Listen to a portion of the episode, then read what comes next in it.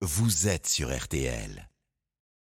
On va parler au- aussi de la situation des incendies en, en Gironde. Et il se trouve qu'au 3210, c'est Julien Courbet euh, qui nous a appelé. Euh, Bonjour Julien.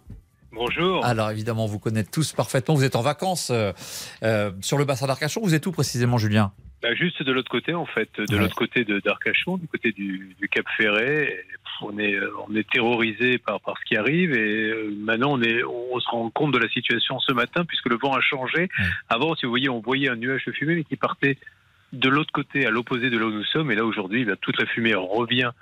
Euh, puisque le vent est passé vent d'est. Et là, on est dans la brume, en fait, au Cap Ferret. Et si vous allez au Cap Ferret, vous ne voyez plus Arcachon. Alors d'habitude, vous le voyez euh, très facilement.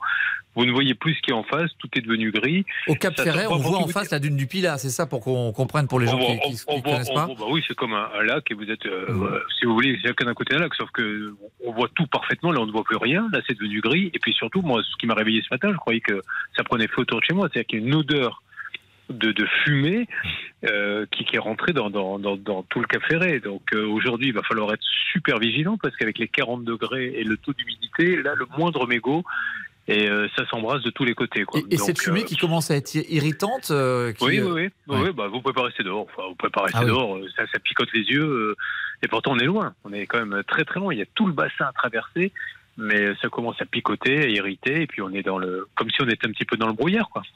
Et Julien Courbet, on entend euh, effectivement des habitants qui parlent vraiment de, de choc de ce qu'ils sont en train de voir, à la fois ces flammes qui se sont approchées hier de l'eau, de l'autre côté pour le coup, de, donc euh, côté d'une du Pilat, euh, de, du paysage dévasté de ces forêts de pins qui se sont embrasées et qui sont complètement détruites. Il y a un vrai choc de la, la population, Bah, des habitants, si des estivants. Bah, euh, C'est-à-dire que maintenant, euh, vous ne pouvez pas passer des vacances euh, normales. Vous êtes obligé de, de- de- de vous tenir au courant quasiment minute par minute de ce qui se passe. En plus, euh, la, la vision, de, quand, quand vous voyez la dune du Pilat de l'extérieur et que derrière la dune du Pilat, vous voyez des flammes, vous voyez, euh, c'est une vision, enfin, vraiment, c'est une vision d'apocalypse, quoi. C'est, c'est quand même terrible. Enfin, j'ai j'ai même mauvaise conscience parce que nous, de l'autre côté, on ne peut rien faire. Moi, j'ai essayé d'appeler pour savoir comment on pouvait aider, même de la nourriture. Ils en ont, ils en ont trop maintenant. Euh, la, la- la seule chose qu'on peut faire pour aider les pompiers, c'est rester chez soi et ne, ne- ne pas lui mettre feu, quoi, grosso modo. Parce qu'il y a un élan de solidarité, effectivement. Vous venez de le dire de, Oui, de oui. vous-même. Il y a des gens qui préparent à manger pour les pompiers. Il y a des gens qui accueillent ceux qui sont sinistrés. On l'entend depuis la semaine je- dernière, ça. c'est pas pour leur faire de la pub, mais je voudrais saluer une initiative parce que tout le personnel, il y a, il y a une grande surface, là-bas, un intermarché à la thèse de bûche. Ils ont, là, ce soir, en ce moment, ils sont en train de préparer 2500 sandwichs. Tout le monde est mobilisé. Ils, je crois que c'est hier ou avant-hier, ils ont été livrés, je ne sais combien de salades. Ils ne font plus que ça. On les a entendus ce matin maintenant, sur RTL. On était avec vous, ce- euh, avec eux ce matin en direct. c'est- euh, Ils nous ont raconté juste cet dingue, élan de quoi. solidarité.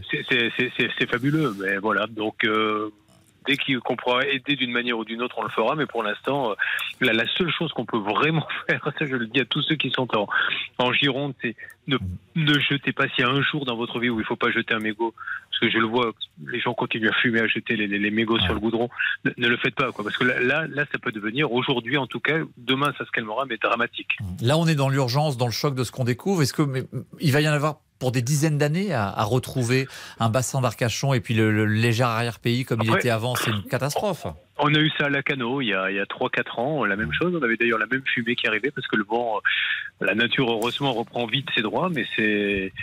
euh, Enfin, je veux dire, c'est l'accumulation maintenant qui devient dangereuse. C'est pas qu'il y a un incendie, c'est qu'il y en a que tous les deux ans, il y a des parcelles et des parcelles. Et si on prend pas vite conscience de ça, il va arriver un moment donné où on va avoir de gros, gros, gros, gros, gros problèmes. Quoi. Notamment sur les procédures d'urgence, certains réclament qu'il y ait maintenant des bases aériennes avec des canadaires prêts à intervenir et que le sud-ouest soit traité comme le comme sud-est parce que c'est la, la rapidité d'intervention qui permet de prévenir la, la, la- Et propagation. Et, entre- et entretenir la forêt, il faut Ouais. couper. Il n'y a, y a, pas- y a pas de secret. Il faut, il faut faire des travées pour que le feu soit stoppé. Donc, euh, mais ça, il faut en faire. Ça coûte, bien sûr que ça coûte de l'argent. Alors après, moi, c'est pas moi qui vais vous expliquer comment on va financer ça.